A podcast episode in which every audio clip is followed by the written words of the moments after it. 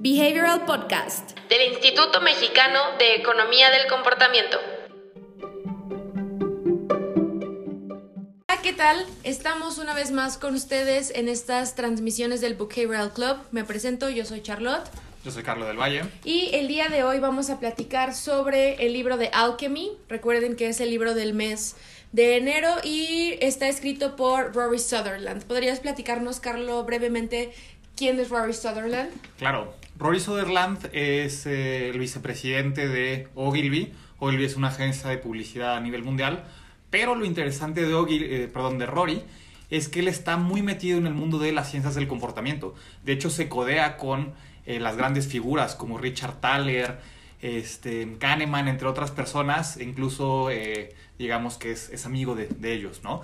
Y él tiene como un punto de vista fuera de lo académico, que es un poquito más eh, aplicado y, un y más que nada aplicado al mundo de los negocios y de la publicidad.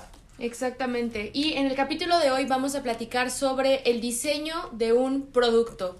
Cómo el diseño del empaque, perdón, cómo el diseño del empaque puede cambiar la percepción completamente de si tu producto es bueno, si tu producto es malo, si tu producto es chafa. Eh, es, es algo que puede ayudarte mucho a generar valor a tu producto, pero primero quisiera que definiéramos qué es la percepción. Claro, eh, percepción eh, justamente viene como de todos las señales o todo lo que nosotros recibimos a través de los sentidos, eventualmente se, se, transforma en lo que nosotros percibimos del mundo, ¿no? Está como está toda esta parte filosófica de lo que es verdadero o no es verdadero, entre otras cosas, pero nosotros vamos a tomar percepción desde el punto de vista de lo que nosotros percibimos de valor, que es mucho de lo que habla Rory, por eso su libro se llama Alchemy, de cómo algo que parece que no puede ser valioso, lo podemos transformar en algo valioso a través de la percepción, cómo nosotros podemos modificar todas estas señales que recibimos justamente para que algo que tal vez no parece valioso, lo podamos percibir como valioso. Y ahí es justamente donde entra esta parte del empaque, cómo a través del empaque podemos cambiar la percepción de las personas sobre, de un producto. Exacto. Y hay varias formas en las cuales las personas pueden diseñar sus empaques. Y yo quisiera platicar sobre qué heurísticos, que recuerden que los heurísticos son estos atajos mentales que tomamos para tomar decisiones sin estar como evaluándolo conscientemente tan como sobrepensado. Y uno de ellos es el de familiaridad. ¿Nos podrías platicar sobre el heurístico de familiaridad? Claro. Familiaridad eh, tiene que ver justamente con el heurístico de eh, disponibilidad y tiene que ver con todas estas cosas que nosotros ya eh, hemos hecho antes. Entonces, por lo mismo son familiares y nos parece algo común o algo fácil de hacer, por ejemplo. Entonces, cuando hablamos con respecto a los empaques, familiar tiene que ver mucho con la forma de los empaques o los colores de los empaques o incluso las mismas marcas en los empaques, cómo se ven. Ah, es una marca que reconozco, es un color que reconozco, es un tipo de empaque que yo reconozco, entonces es familiar. Por lo tanto, voy a tener una predisposición positiva hacia ese empaque. Exacto, y yo siento que eso pasa mucho con productos que usaba posiblemente tu mamá en tu infancia, o sea que todo el tiempo veías, no sé, Suavitel en tu, en tu eh, lavandería.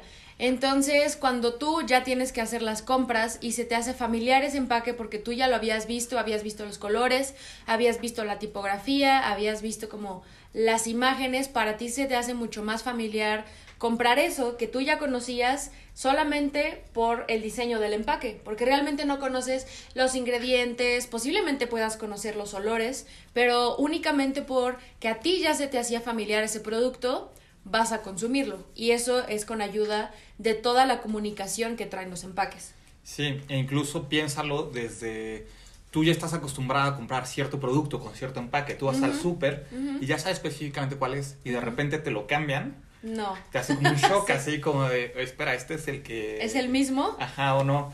¿Sigue siendo igual de bueno o no sigue siendo igual de bueno? Entre otras cosas. Entonces, pues también entra dentro de justamente estas, estas estrategias. Si nosotros vamos a cambiar nuestro producto, ¿cómo vamos a introducir el nuevo producto.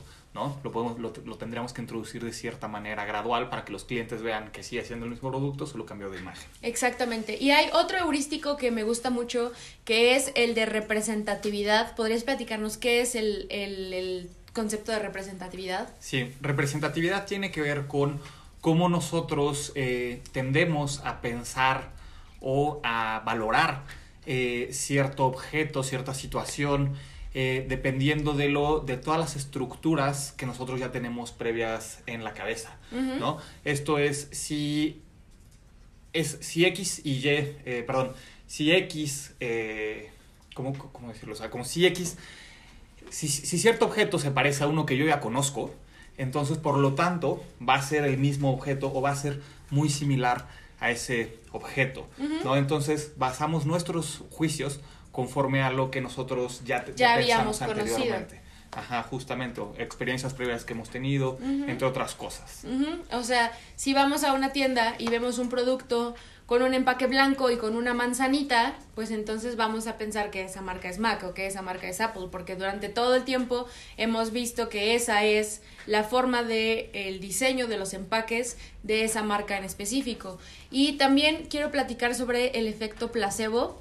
Hay un ejemplo buenísimo en este libro de Alchemy sobre Red Bull que leyéndolo efectivamente no tiene sentido que Red Bull exista porque como lo comentan es que pues querían sacar al mercado un producto nuevo que no fuera un refresco entonces que tuviera como sí la parte de la energía que te puede dar pero no sabían cómo introducirlo al mercado.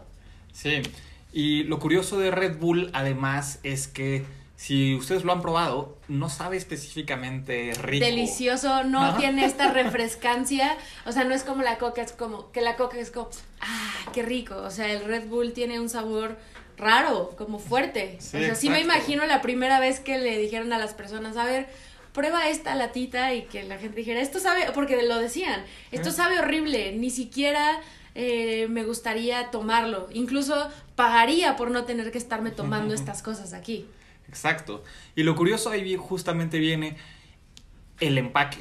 Hablando del efecto placebo, uh -huh. el efecto placebo tiene que ver con cómo nosotros tenemos ciertas expectativas de, en este caso, un producto y sean reales o no, nosotros llegamos a creerlas. Uh -huh. Entonces aquí entra mucho justamente el hecho de que Red Bull venga en una latita Sí. Muy pequeña, no viene en una lata normal, no, como un refresco. Ajá, no viene como la Coca-Cola, sino que es hasta más chiquita y más delgadita. Exacto. Entonces aquí lo que entra es justamente de, oye, pues es que si viene en una latita es que esta cosa trae muchísima energía, ¿no? Si yo me tomo una lata normal de 500 ¿De mililitros Ajá. o 300 mililitros, pues me va a matar, ¿no? Exacto. Me va a dar un paro cardíaco de, de, de cómo me va a poner. Sí, sí, sí. Y mencionan pues que en la, no sé, en la economía se piensa que más es mejor y en la psicología dicen que menos es mejor. Entonces al final es como, ok, este empaque que está siendo más chiquito, económicamente no tiene sentido. Se, la, la gente le gustaría tener cosas más grandes, pero con esta cuestión de la percepción, es como, oye, sí, si me voy a tomar esta lata chiquitita me va a matar porque me están reduciendo la cantidad que yo puedo tomarme. Sí, y como dices, justamente económicamente hablando, digamos que está mal, ¿no? Porque te venden menos producto, sabe sí. feo, sí. entre otras cosas. Pero pues el producto vende millones y millones claro. de dólares, tanto así que hasta puede fondear una escudería de Fórmula 1. Exacto. ¿no? Pero justamente son varios elementos que podemos ir notando que tienen que ver con placebo, con muchísimas otras cosas, muchos elementos psicológicos que encajan con el pensamiento del usuario. ¿Cómo vamos a hacer que todo esto te, termine en la percepción del usuario de que es un buen producto y que lo compre constantemente? Exactamente. Y esto es eh, con el efecto placebo, porque eh, imaginen esto, te están vendiendo una lata pequeñita que te dice que te da alas, que toda su comunicación es de gente haciendo motocross loquísima, de personas saltando desde el espacio. O sea, por supuesto que el efecto placebo que te está generando, el empaque, la personalidad de la marca, toda la comunicación, claro que vas a decir sí, con una lata estoy y esto y, me va a dar muchísima, muchísima energía. Entonces, por eso el, el empaque con el efecto placebo es súper importante. Incluso eh, ahorita que está toda la onda ecológica, existe ese greenwashing que está cañón. O sea, están, están eh, cambiando la percepción de los productos solamente con el empaque. Y el greenwashing es cuando una marca dice ser verde cuando realmente no lo es, porque únicamente utilizan colores verdes, utilizan hojitas, le ponen el símbolo de reciclaje cuando ni siquiera está hecho de materiales reciclados. O sea, realmente los consumidores estamos expuestos todo el tiempo a que modifican nuestra percepción a través de los empaques. Sí, aquí lo curioso justo del greenwashing es que el mismo consumidor hasta se puede llegar a sentir bien con el mismo, de, ah, pues es que estoy comprando este producto verde. Exacto. Entonces, pues ya me puedo dar permiso hasta de contaminar en otras cosas, ¿no? Exactamente. Y como los consumidores todavía no tenemos la información completa de esto será bueno, será malo, pues también es una cuestión ética que las marcas tendrían que ponerse a pensar, o sea, si le estoy poniendo hojitas verdes y todo verde y que es muy ecológico, pues que realmente sí lo sean. Sí, totalmente. Y pasando a otro ejemplo, es el de el Walkman de Sony, de Sony que también hablan en el libro de Alchemy, donde Akio Morita, que era el director. Eh, director de diseño del Walkman de Sony. Platícanos. Sí, justamente. Eh, él estaba muy enfocado en la funcionalidad del Walkman tal cual.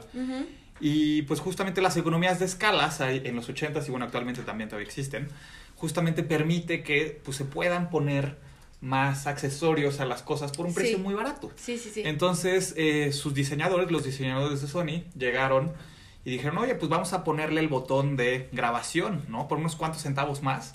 Le ponemos el botón. Ajá. Y pues la gente va, va, a ver el valor de, oye, pues tiene más funcionalidades, más cosas. Sí, que en la teoría económica eso tiene sentido. Hay que darle más al consumidor. El consumidor siempre quiere más. Exacto, justamente. Y el jefe de diseño de Sony dijo, no, ¿sabes qué? Esto no va. Eh, vamos a simplemente acotarnos a las funcionalidades que tiene el, el, Walkman, que es que lleves tu música en la calle todos los días. No hay ninguna necesidad de poner este, este nuevo aditamento. Y eventualmente eh, no, no pusieron ese... El botón. ese botón justamente le hicieron caso al jefe de diseño, pero tiene mucho que ver con la percepción de igual manera de las personas.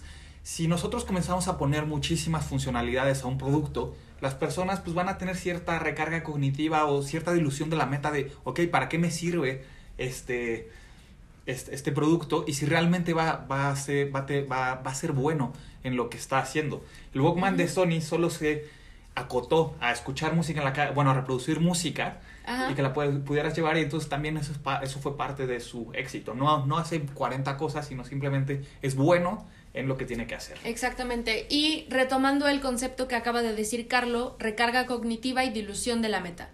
La recarga cognitiva es cuando tienes demasiada información, cuando tienes demasiadas opciones y que es tanto que decides no decidir porque es demasiado complicado. Entonces, si te encuentras un aparato que reproduce música, graba, eh, no sé, miles de miles de ah. cosas, pasa la dilución de la meta. Que la dilución de la meta es cuando tú te pones a hacer muchas cosas, eres experto en todo y al final pues no sabes hacer nada bien. Sí, y esto está relacionado al valor porque muchas veces solo terminas usando una funcionalidad o dos del producto y no terminas usando todas. Entonces no lo valoras tanto como si realmente, o sea, no, vamos, no, no piensas que le estás sacando todo el jugo, a que si realmente solo tiene unas cuantas, ajá, pero esa la usas todo el tiempo, entonces dices, no, pues sí valió totalmente la pena que lo haya comprado. Exactamente, y uno de los ejemplos de dilución de la meta eh, que, que, ponen en este libro es, son los sofá cama, que realmente no va a ser el sillón más padre que tengas, y tampoco va a ser la cama más cómoda que exista. Entonces, que son productos que dices, eh, no estás conforme al 100% porque sabes que no va a ser bueno para ninguno de los dos. O también con los sporks, que es como un, un cuchador, que es una cuchara de arriba y un tenedor de abajo, que es como esto ni siquiera es un tenedor bien, ni es una cuchara bien. Entonces son productos que por querer ser muchas cosas, al final terminan perjudiciando la percepción, el uso y el valor del producto en sí. Sí, piénsalo. Eh, si tú tienes el poder económico para comprar uno y uno, por ejemplo, el sofá cama, exacto, un, un, sillón, un sofá. Y una cama, pues vas a comprar un sillón que sea cómodo y una cama que sea cómoda, ¿no? Si acaso compras un sofá cama para el cuarto de visitas, este, o si vas a rentar tu departamento, no sé, alguna cosa así, ¿no? Que te quieras ahorrar dinero. Pero eh, si no, pues te compras nada más. El bueno y el bueno, exactamente. Y ahora vamos a regresar un poco al tema de los empaques, pero ahora, ¿cómo puedes sí agregarle más valor a las cosas con el empaque? Es, es, real que la primera impresión es la que cuenta. O sea, realmente sí tiene un efecto en el comportamiento de las personas. Y un caso muy interesante era de unos sobres que mandaban eh, para hacer donaciones. Hicieron un experimento donde mandaban un sobre elegante, un sobre con un papel hasta como más durito, brillosito, y luego mandaban otro sobre X, chafa, que seguramente se dobló en el transcurso, y tenían que ver cuál de los dos sobres abrían y con cuál de los dos sobres eh, realmente hacían las donaciones. Sí, y es curioso porque el sobre, que era como de un papel, más resistente y más elegante, por así llamarlo, eh, más personas respondieron al, eh, a, esta, a, esta, a este mensaje. Y no solo eso, sino que incluso las mismas donaciones... Eran eh, más altas. Ajá. Y esto es curioso porque muchas veces si nosotros lo pensamos desde nuestro punto de vista de la fundación, por ejemplo, que esté enviando estos sobres, dice, ah, pues me quiero ahorrar dinero y lo que importa es que vean el valor de lo que yo, está, de lo que yo hago, ¿no? Del trabajo que hacemos en la fundación. Pero algo que tal vez podría parecer tan, tan trivial como el sobre o el papel en el que vamos a enviar el mensaje, también influye. Influye bastante, ¿no? Puede ser la diferencia entre eh, el número de respuesta y de donaciones que vamos a recibir. Exactamente, por eso es importante que si ustedes tienen algún producto o, o van a empezar a diseñar algo o trabajan siendo diseñadores, por supuesto que es muy importante entender que los empaques son importantes incluso en el punto de venta. Tuvimos un caso con un café que decía, pues es que quiero vender más. Ok, estimado café. Fuimos al súper y ¿cuántas opciones había de café? Ciento... 52. 52. Imagínate. Bueno, de 52 a 103 dependiendo del súper. Sí, o sea, llegas al área de café y está enorme y ves un montón de opciones de café y todas son iguales. Todas tienen el empaque café, todas tienen el empaque rojo o el empaque verde y todos así del mismo tamañito. Entonces, una estrategia que se puede utilizar para que tu empaque sobresalga es el de prominencia. En inglés es saliency. Entonces, eso dice que cuando algo es prominente, o sea, algo más grande, algo más vistoso, algo que llame más tu atención, es más posible que eh, te dirijas hacia esa opción. Exacto.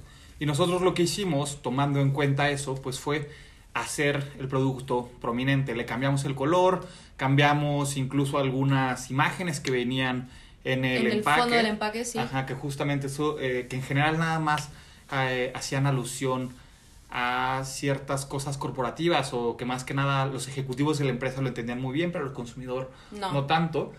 Y... Eh, el tamaño. También el tamaño. El tamaño, porque aparte la marca con la que estábamos trabajando efectivamente te daba más producto por menos precio pero su, su empaque era chiquitito, o sea, se veía como gordito y chiquitito, y otras marcas que te vendían menos producto parecía que te vendían más, así como las papas que te dan como la mitad de aire, así era como esa comparación, entonces también decidimos hacer el, el empaque un poco más grande para que se dieran cuenta que efectivamente te estaban dando más gramos que la competencia.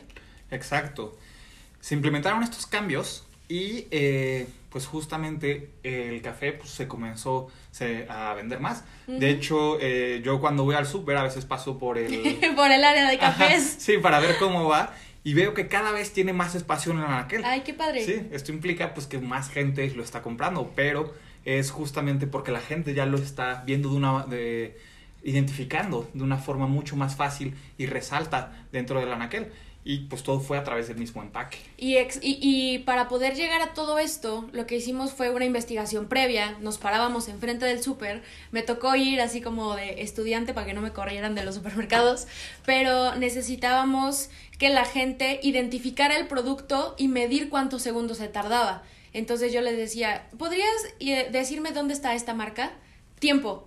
Y entonces la gente buscaba, buscaba, buscaba. ¿Recuerdas cuántos segundos se tardaban al principio? Sí, se tardaban como 22 segundos. Como 22 segundos en encontrarlo. Porque aparte nuestro producto no estaba a la vista, porque no era un producto que el súper quisiera como comercializar tanto. Entonces estaba súper escondido en la orillita. Después de hacer el cambio de empaque, yo llevaba mi empaque, lo acomodaba y decía, ¿podrías, a otra persona, ¿podrías decirme dónde está la marca tal? Y se tardaban ahora entre 7 y 10 segundos. Sí. Entonces es, un, es algo tan simple que cambiando los colores, contrastando con lo demás, cambiando el tamaño y, o sea, cambiando la prominencia que tiene tu empaque, efectivamente puedes hacer que las personas se dirijan más hacia ese producto en el anaquel. Justamente.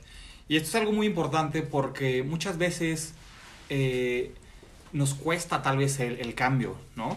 Pero eh, una vez que ya decimos cambiar, por ejemplo, en este caso, la imagen del producto, hay que tomar en cuenta todos estos pequeños detalles, todo lo que hemos hablado, ¿no? desde el tamaño del empaque, eh, las cualidades que va a tener, los, colores, las imágenes. Los materiales del empaque también. Justamente todo este tipo de cositas pues influyen bastante en la compra. Y volvemos a lo mismo, le añaden valor, tiene que ver mucho con la percepción de valor que le va a dar la persona, porque no nos podemos enfocar únicamente en el valor de nuestro producto. Ah, es que la persona va a extraer el valor de mi producto porque es el mejor café, es la mejor bebida, es el mejor detergente. Sí, claro, porque lo llevan usando muchísimos años, pues la gente nueva, la gente que apenas está aprendiendo a hacer el súper, por supuesto que no tiene idea.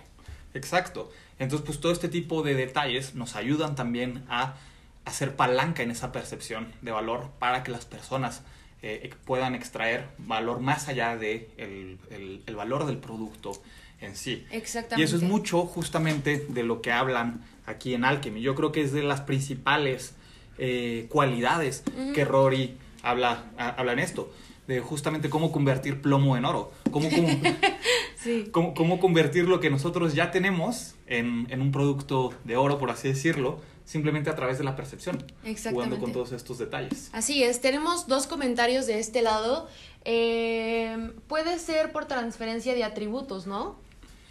Eh, también podríamos llegar a hacerlo desde transferencia de atributos, pero aquí digamos que depende de, de qué producto a cuál otro se va a transferir este valor, ¿no? Digamos que el usuario tiene que, o al menos nosotros tenemos que estar seguros de que el usuario vea el valor de estos atributos en cierto producto o en cierta marca que sea hermana, por ejemplo, o, dentro del mismo umbrella, bueno, dentro del mismo paraguas de marcas que, tenemos y poder y, pasarlos de uno al otro. Pero aquí lo importante es eso, que el usuario sepa eh, justamente, o más bien que nosotros sepamos que el usuario sí le está dando ese, valor. Pero sí, por supuesto que se puede. Muchas marcas hacen eso, introducen un nuevo producto a través de otro producto exitoso que ellos ya tienen. Y tenemos otro comentario que dice, wow, eso de la prominencia pareciera simple, aunque es algo muy poderoso. Sí, por supuesto. O sea, es, es lo que es la primera señal.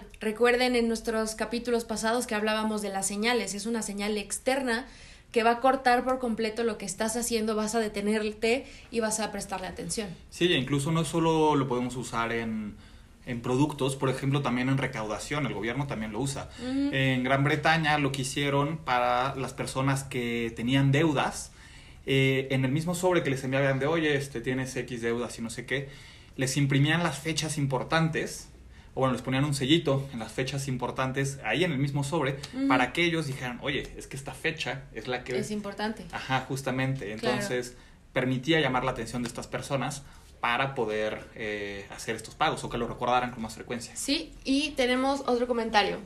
Me refiero a transferencia de atributos del empaque a la marca, en el ejemplo del sobre que dieron. Sí, exacto, porque una, o sea, le estás dando la percepción de que tu marca es elegante, o tu marca es fina, o tu marca es cara, o tu marca es como de un nivel mucho más alto que un sobre ahí todo chafa. Sí, y, y que de hecho, eh, si se fijan, el lujo también tiene que ver mucho con, con ese tipo de cosas, de cómo nuestro mismo producto va construyendo sobre la marca, todos estos pequeños detalles, incluso hasta el mismo empaque, eh, si, si, alguna vez han comprado algo de Apple, por ejemplo, eh, el mismo empaque te está diciendo justamente que tiene muchísima calidad, ¿no? Y eso te hace valorar más la marca de, oye, pues es que estos cuates, sí, hasta en el detalle son perfeccionistas y eso le daba, hace que le des valor a la marca. Exactamente. Y ahora les quiero platicar de una mala práctica algo que no estuvo bien en su momento, que ya lo quitaron del mercado, pero eran unas medicinas que tenían la misma fórmula, pero lo único que, o sea, lo que hicieron fue cambiar el empaque y poner que tenía atributos diferentes cada pastilla, como para que era dolor de cabeza, uno para dolor de cabeza, migraña, cólicos, entre otras cosas. Y todas eran ibuprofeno, era exactamente la, misma dosis, la misma pastilla, todo, simplemente cambiaban el empaque. Eh, fue una mala práctica, ya se retiró del mercado, nada más se quedaron con uno, pero pues justamente también es otra forma de cómo a través del empaque podemos nosotros comunicar ciertos atributos. Exacto y que tenemos que hacerlo, siempre lo decimos, de una manera ética. Todas estas herramientas tienen el dark side, por supuesto, pero necesitamos ser conscientes y utilizarlas pues para el bien. Sí, y también porque las personas pueden ser irracionales, que significa que no siempre van a llegar a la mejor solución. Eh, de, de, la manera más efectiva, pero esto no significa que sean tontas. Exactamente. Entonces, si nosotros usamos estas herramientas para inducir a las personas a algo que no quieren hacer, pues nos va a salir peor, después. Sí. porque justamente las personas se van a dar cuenta y no, y pues no nos van a recomprar o nos pueden retirar del mercado, como el caso que acabamos de decir, o cualquier otro tipo de cosas. Así es, tenemos otros dos comentarios. Qué cool que hagan estas transmisiones. Ay, no, es un placer para nosotros estar haciendo esto porque necesita la gente saber todas estas herramientas para mejorar sus productos, para mejorar sus servicios, para mejorar estrategias, políticas públicas. Nosotros creemos mucho en que la economía del comportamiento puede salvar al mundo, si quieren verlo así. Y también dice, a mí también me encanta el contenido de estas transmisiones. De verdad, muchas gracias por estos comentarios, nos estamos esforzando mucho. Y saben que estamos en todas las redes sociales, en Twitter, Facebook, Instagram, LinkedIn, YouTube, podcast. Por favor, todo esto, si le encuentran valor, compártanselo a las personas de sus oficinas, a las sus, eh, no sé, personas de la escuela, sus amigos, para que cada vez sea más sonado este tema de la economía del comportamiento y que aprendamos a generar soluciones de muy bajo costo, de mucha efectividad y utilizando eh, soluciones raras como Alchemy. O sea, son soluciones que te parecen tan tontas y tan ilógicas, pero que tienen todo el sentido del mundo. Entonces sí, es bastante interesante todo este tema. Nos, nos da mucho gusto que les esté gustando tanto. Sí, no, nosotros encantados justamente de hacer todo esto. Y al final, eh, el punto es que pues nosotros... Eh, o sea, y nosotros me refiero a todos, todas las personas, pues podamos tomar mejores decisiones a través de estos conocimientos. Exactamente. Qué bueno que les gusta. Tenemos otro, yo estoy lista para el curso la próxima semana, neta estoy súper emocionada. Pues aquí nos estaremos viendo la próxima semana. Eh, fue muy afortunado, se llenó el curso bastante rápido, es un curso intensivo, van a venir personas de muchas personas, de, muchos lados de Latinoamérica. Eh, vamos a estar compartiéndoles también unos videitos de cómo es el curso, de cómo son las dinámicas. A las personas les encanta porque todo esto es muy teórico. Realmente hablar de heurísticos, hablar de sesgos, hablar de economía, eh, son temas que podemos pensar que son bastante técnicos, pero el valor que existe del curso es que lo llevamos completamente a la práctica para que puedas utilizar mapas, dinámicas, herramientas y cualquier otra cosa que, que pueda ayudarte a llevar esto a tu vida cotidiana. Exacto, que no solo se quede en el paper o en el libro, sino que eh, se pueda ya aplicar de una forma mucho más bajada y mucho más... Eh, sencilla que podamos eh, entender cómo hacerlo en el día a día. Así es. Y recuerden que si tienen cualquier pregunta, cualquier comentario o sugerencia que tengan para hacernos. Están abiertos todos nuestros eh, bandejas de entrada de todas las redes sociales y nos vamos a ver en el próximo capítulo. Vamos a seguir viendo eh, Alchemy. Muchas gracias, de verdad gracias por estar sintonizándonos. Nos vemos hasta el próximo viernes. Adiós. Bye bye. Ay, de este lado, nos vemos, nos vemos la próxima semana. Lu, Lucrecia. Nos vemos la próxima semana. Bye. Adiós. Si quieres saber más sobre los libros y los temas que abordamos en el podcast, ingresa a nuestra página web ecomportamiento.org donde encontrarás libros, autores, blog y mucho más. Encuéntranos en LinkedIn, YouTube y Facebook como Instituto Mexicano de Economía del Comportamiento, en Instagram como imec.mx o en Twitter como eComportamiento. No te pierdas las transmisiones semanales todos los viernes a las 10 a.m. hora Ciudad de México.